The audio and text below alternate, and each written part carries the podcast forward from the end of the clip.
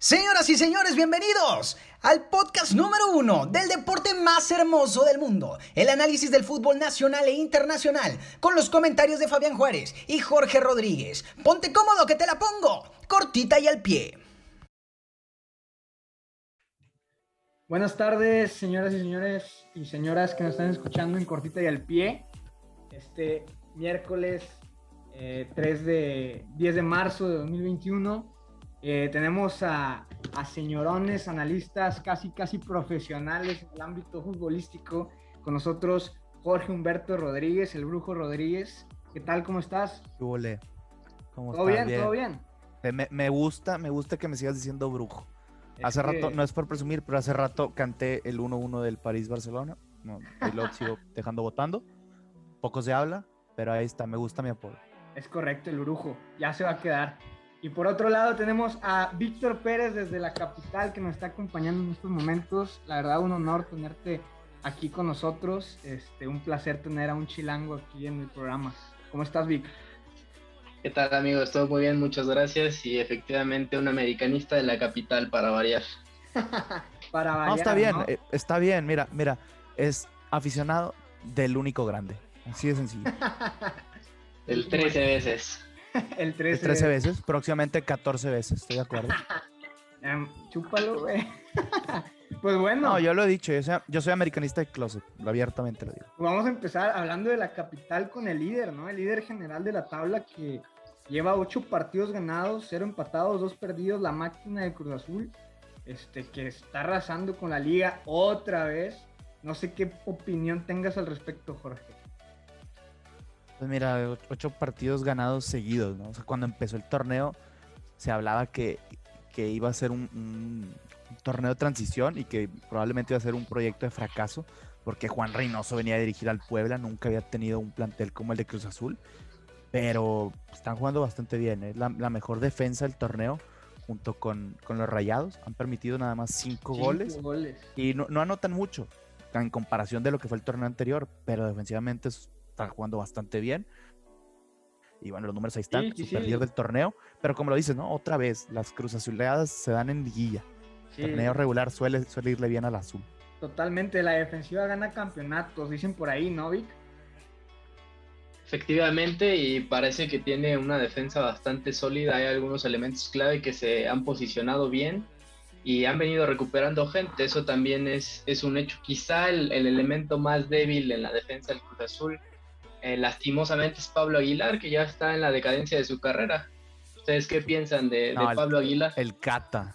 El Cata, ¿dónde me dejas al Cata? Malísimo el Cata, pero año tras año sí, sigue siendo titular, yo no entiendo eso. Ahí sí, Y capitán.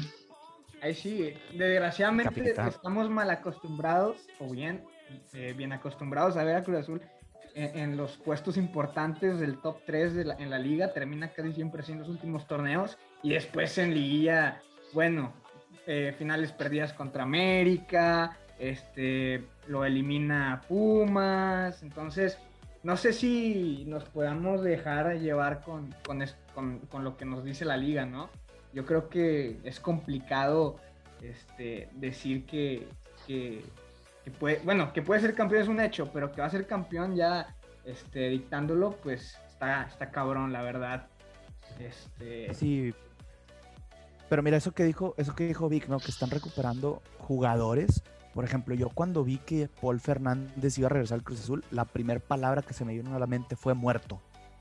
Porque realmente lo que demostró la primera vez que estuvo aquí y, cuando se fue a Argentina es que no traía nada. Pero si después del partido contra Tigres, si me ponías un gol de Tony Cross o un gol de Paul Fernández, yo no sabía cuál era cuál.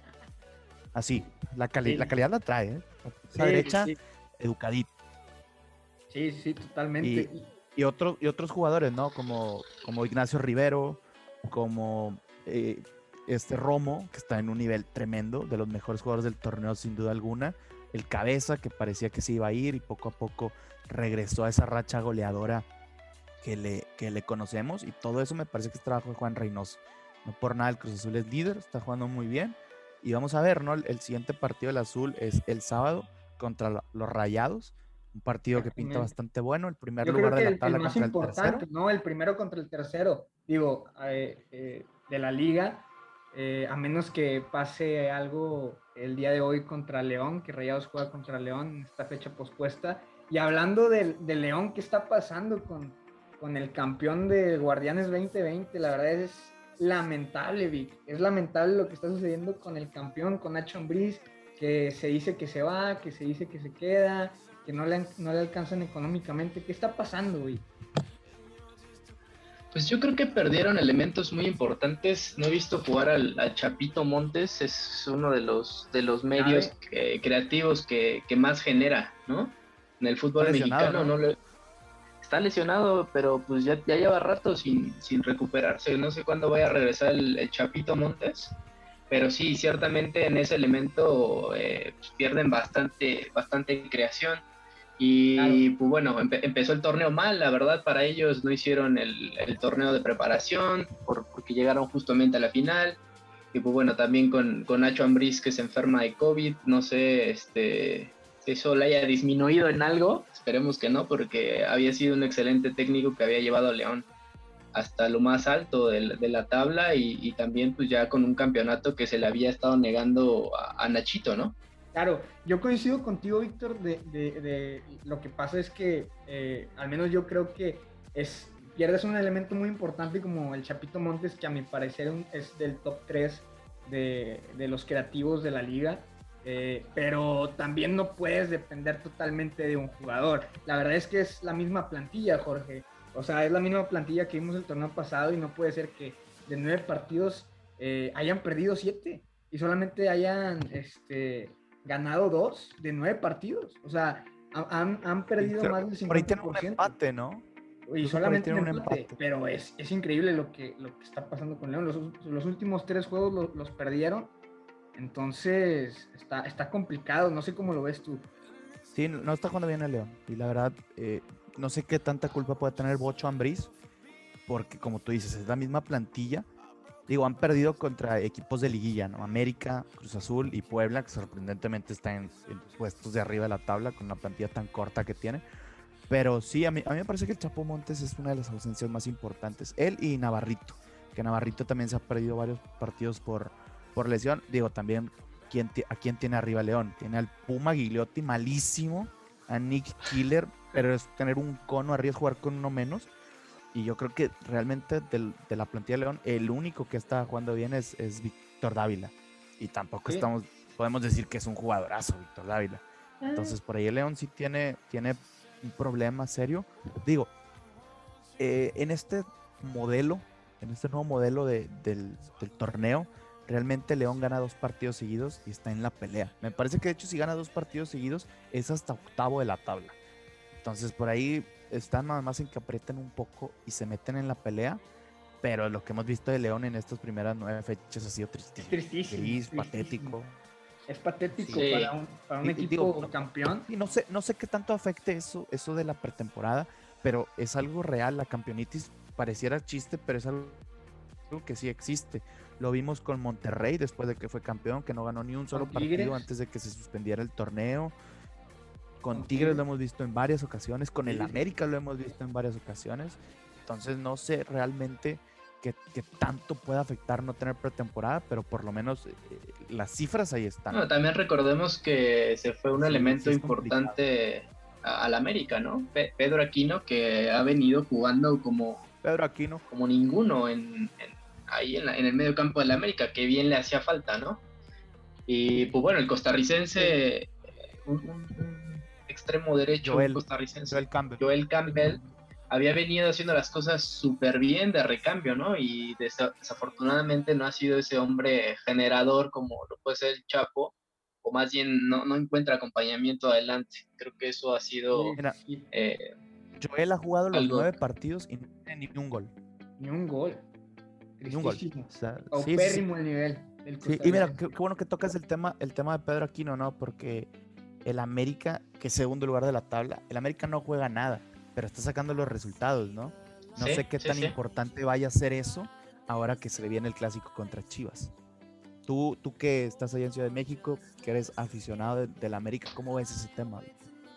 Justo, o sea, lo, lo, mismo creo, que han venido sacando los resultados sin todavía tener un, un, estilo de juego definido. Si bien en los últimos partidos ya se empieza a notar un poco más el hambre, quizá el que llegue un técnico nuevo con, con este, nuevos métodos para entrenar y para jugar los partidos, un, un, técnico que viene de Europa, del Real Madrid específicamente, y que tiene una trayectoria como jugador también increíble, bueno, yo creo que eso ha generado al principio para el América que, lo, que haya competencia, ¿no? Sin embargo, me parece que sí hubo un par de refuerzos claves y, la defensa, que era algo de lo que adolecía bastante el América, ha venido retomando, recuperando un poco el nivel de esas defensivas Américas que justamente, como lo mencionaste antes, Jorge, los han llevado al, a los campeonatos. O fue Fabián más bien el que dijo que las defensas también este, eran campeonatos, ¿no? Eh, si bien perdimos a Bruno Valdés, eh, bueno, pues ahí está el, otro chico Cáceres que ha venido eh, agarrando un nivel bastante, bastante bueno, ¿no? Y, y Laines, por el otro lado, el, otro... me gusta mucho Cáceres, ¿eh? Sí, sí, sí, está agarrando bastante buen nivel Cáceres. Muy, muy mal el nivel que con el, que llegó. ¿Cómo se llama? El, el defensa. Bueno, pero es parte de la adaptación al fútbol mexicano, ¿no? Sí, claro, claro. y, bueno, por... mucho más lento. Sí. Pero sí reforzó bastante las líneas, ¿no? La, la defensa con Cáceres, Emanuel Aguilera, aunque eh, ahora, ahora falló un penal, pero bueno, este en el medio campo tiene bastante competencia con el cachorro. ¿Cómo se llama este? El, el, cachorro. Richard. Me olvido. Richard, Richard, Richard Sánchez, eh, con Pedro Aquino y con el chavito Santiago Naveda, que realmente fue una, fue una sorpresa para, para, el América encontrar estas, estas joyas que ha venido encontrando en los, en los últimos años. Eh, yo veo sólido al América, lo veo con mucho más juego. Veamos a ver qué tal le juega el Guadalajara, porque sabemos que esos partidos, dependientemente de la posición en la tabla, se juegan distinto. Bueno, pero tienen que ganar por encima de, de, diferencia de dos goles. No me digas que Chivas es un equipazo que, que se le va a complicar al América. Realmente Chivas Ahorita no ha hecho nada relevante, empató con Mazatlán en la jornada 9, va en noveno lugar y realmente no creo que se le vaya a dificultar al América. Creo yo, a, lo que he visto en, la liga y en los partidos, pero pues bueno, digo, yo no creo que, se le vaya a dificultar. No sé qué opine Jorge, Jorge que es muy disruptivo con los clásicos. Entonces... Chivas, Chivas realmente en este momento es es José Juan Macías y 10 más. Chivas no trae nada, colectivamente no, ah, no, es un buen equipo, pero tiene uno de los mejores jugadores del torneo. Que, eh, va a tener una y la enchufa. Lleva, lleva ocho juegos, siete de titulares, seis goles, Macías. Está, está enrachado. Y bueno, vamos a ver, los clásicos se ganan, como sea, pero se ganan.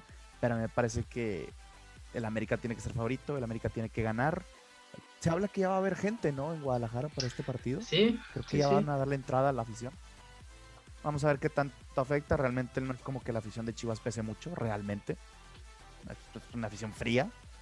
Y, el América debería, debería ganar. Eh, las implicaciones para el América de ganar este partido sería prácticamente afianzarse ahí en, la parte de arriba de la, en segundo lugar. Totalmente. sí, y con eso prácticamente aseguraría liguilla, ¿no? Porque se habla que más o menos el promedio de puntos necesarios para entrar a la liguilla es entre 24 y 26. Y si el América gana, estaría llegando a 25. Prácticamente estaría asegurando un boleto en la liguilla. Totalmente. Eh, y, Chivas necesita, Chivas necesita el triunfo para acercarse a esas posiciones de arriba, porque está, está en noveno con 12 puntos.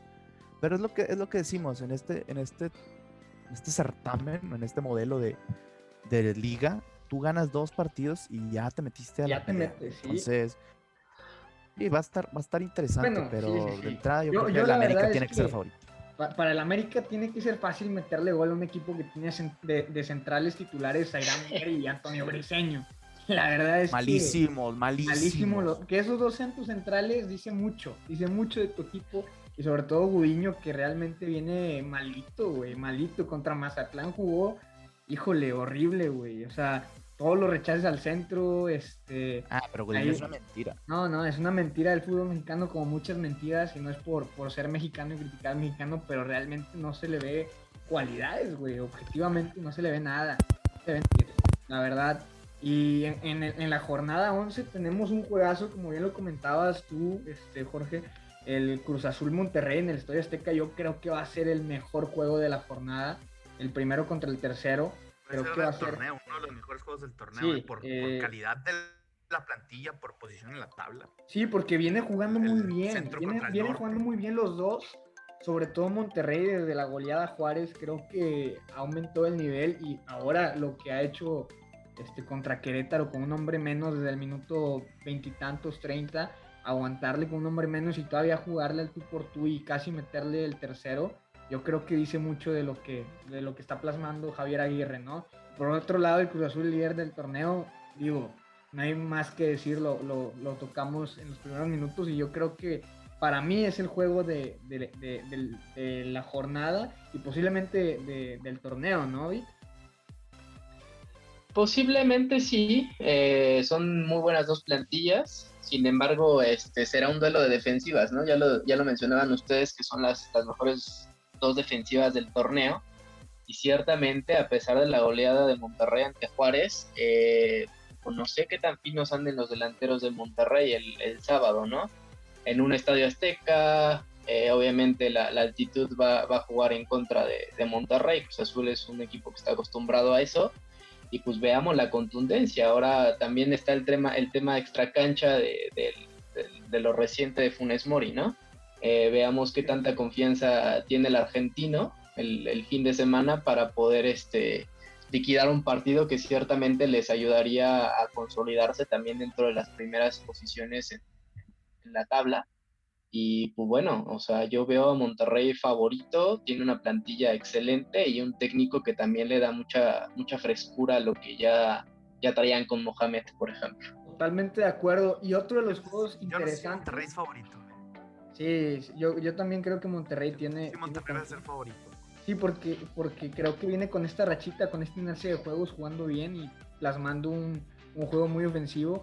Y otro de los juegos quiero aprovechar, este, que creo que va a estar infravalorado por, la, por las plantillas, pero creo que va a ser interesante ver. Va a ser Puebla contra Atlas el viernes a las 7 y media. Vamos a empezar la, la jornada 11 con este juego. Y pues están peleando el, el, sexto contra el séptimo. Los dos vienen jugando bien, sorprendentemente. Uno ganando juegos en la mesa y otro jugándole al tú por tú a los equipos grandes. Entonces, eh, se me hace interesante, ¿no? Yo creo que va a haber una propuesta interesante, sobre todo de, de Puebla, que tiene un entrenador, un entrenador joven como Larcamón, que ha plasmado bien su estilo de juego con un delantero como Ormeño, que, que viene arrasando. Y pues bueno, no, ahí tienes un dato interesante, ¿no, Jorge? Una baja del Atlas. Sí, sí, sí. Mira, nada más para, para redondear tu comentario, el Puebla Atlas probablemente no lo va a ver nadie, pero su servidor lo va a ver y el siguiente miércoles les va a traer más o menos lo que pasa en el no, encuentro. también, güey. Para mí el juego más infravalorado de, la jornada, pero creo que va a ser interesante. Es, eso que mencionas, sí, el, el 10 del Atlas, Luciano Acosta, hoy aceptó una oferta de la MLS y dejó al Atlas tirado a medio torneo. Vamos a ver, realmente es que no había jugado nada, jugó los últimos tres partidos. Mucha gente se preguntaba si iba a ser el, el renacer de Luciana Costa. Bueno, ya vimos por qué. Le urgía irse, le urgía mostrarse para que se lo llevaran y ya se fue. Entonces, no, se, no se sabe cuánto, cuánto fue el monte de transferencia, pero lo que se sabe es que probablemente ese dinero va a servir para que la Atlas pague la multa porque muy probablemente se va a ir al despido. Exactamente, es lo que le quería preguntar a Vic, si realmente era porque el jugador se quería ir o porque la directiva lo necesitaba, le urgía vender a un jugador importante a una, cantidad importante. Digo, se va al Cincinnati, pero yo creo que la MLS tiene con queso y yo no creo que sea totalmente una cuestión del jugador, ¿o no, Vic? Pues eh, yo creo que es una, decisión compartida, ciertamente para el jugador le, puede significar un mayor salario y es mucha la comodidad que buscan a veces los, los jugadores en, ya en, un plano eh, de su carrera en donde ciertamente eh, ya podrían ir de bajada, ¿no? El Atlas eh, va a necesitar ese dinero justamente para pagar la, multa y pues me parece que fue buen negocio para, para, todos, ¿no? Aunque ese tipo de jugadores que a lo mejor podrían traerle algo bueno al Atlas, eh, el Atlas siempre se deshace de ese tipo de jugadores para, para resolver sus temas económicos, ¿no? Eh, vemos, vemos que tienen a Caraglio, no sé cómo lo hicieron, porque en Azul ganaba un platal. Pues realmente no, no sé qué esperar del Atlas que se vino recuperando a partir de que le ganó al América en la mesa, ¿no? Eh, cuestión de mentalidad, creo yo, ¿no? Ganar en, ganar en la mesa te pone de buena siempre. Perder no tanto, güey. Pero yo creo que, que sí, eh, eh, puede ser una decisión compartida. Yo creo que es más este, decisión de la directiva. Y pues bueno, creo que se viene una jornada interesante, la jornada 11 del Guardianes 2021. Yo creo que con esto es suficiente para despedirnos de toda la gente que nos esté escuchando. No sé si tengas un, un saludo, Jorge, a gente, a tus fans. No, pero además, muchas gracias por escucharnos. Eh, aquí les vamos a traer la siguiente semana, como ya, como ya mencioné, el resumen del Puebla Atlas. Claro que sí. Y del, del agarrón, eh, del partido más triste que yo recuerde de la historia reciente del fútbol mexicano, el Juárez Pumas. Lamentable. Ah, muertísimos, muertísimos. De acuerdo. Y nada, aquí, aquí, vamos a estar la siguiente semana para que nos escuchen otra vez. Y, y, pues nos dejen comentarios en Facebook, en Instagram, donde quieran. Y pues nada, muchas gracias. Eh, también despedirnos, este Vic, un invitadazo. Yo creo que concurrentemente va a estar con nosotros en estos programas. Este, un honor que estés con nosotros. Algunas palabras a toda tu audiencia. No, pues muchas gracias por, por, por, esta invitación. Este, yo solamente le quiero dejar un mensaje a un, a un, gran amigo, que gracias a él hoy estoy grabando el programa con una playera del América que le gané el, el torneo pasado y pues ojalá se repita, ¿no? Vámonos. Vámonos, ahí está. Ahí está, ah, papito. Poniendo la basura en su lugar. Totalmente. Pues con esto nos despedimos, señores y señoras. Eh, gracias por escucharnos. Hasta la próxima.